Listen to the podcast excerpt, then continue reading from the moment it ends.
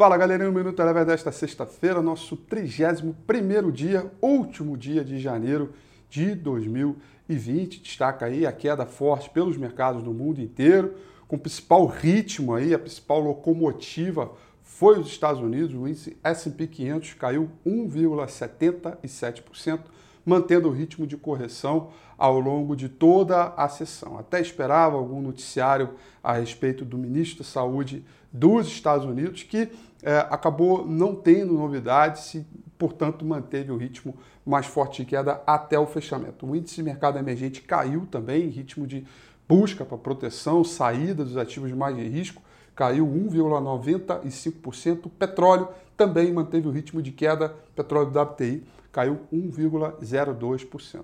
Por aqui, o ritmo de queda também acompanhou o mercado internacional. O índice Bovespa caiu 1,55%, se manteve em queda praticamente ao longo de todo o dia, com o dólar fazendo a sua nova máxima histórica intradiária, 4,28, fechando em alta de 0,80%.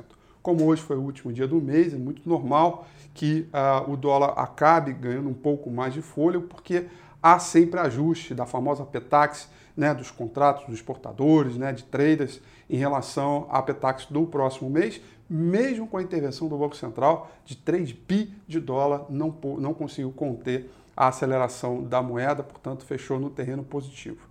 O clima de todo ele de sell-off é ainda por conta da preocupação do coronavírus, do quanto isso pode trazer de desaceleração e de preocupação para o ritmo de atividade global. É isso que está é, hoje colocado nas mesas hoje de operação e leva em consideração também que na próxima segunda-feira o índice uh, Xangai Composite volta a negociar, os mercados voltam a abrir por lá, e aí os investidores preferiram manter na zona de cautela, procurar proteção, aguardar o final de semana, um novo noticiário e, claro, a abertura da China para tomar uma posição, portanto, uma semana de forte correção, no qual o índice Bovespa apresentou a primeira queda no mês em quatro meses seguidos de alta, portanto, o clima clássico de correção a favor né, dessa tendência de alta que a gente já vem assistindo de algum tempo. Olha, domingo que vem eu vou fazer uma pauta muito especial sobre oportunidades do que olhar a, a, respeito de toda essa desaceleração, afinal de contas, diversos papéis caíram. Então, domingo que vem tem Domingo com a FI,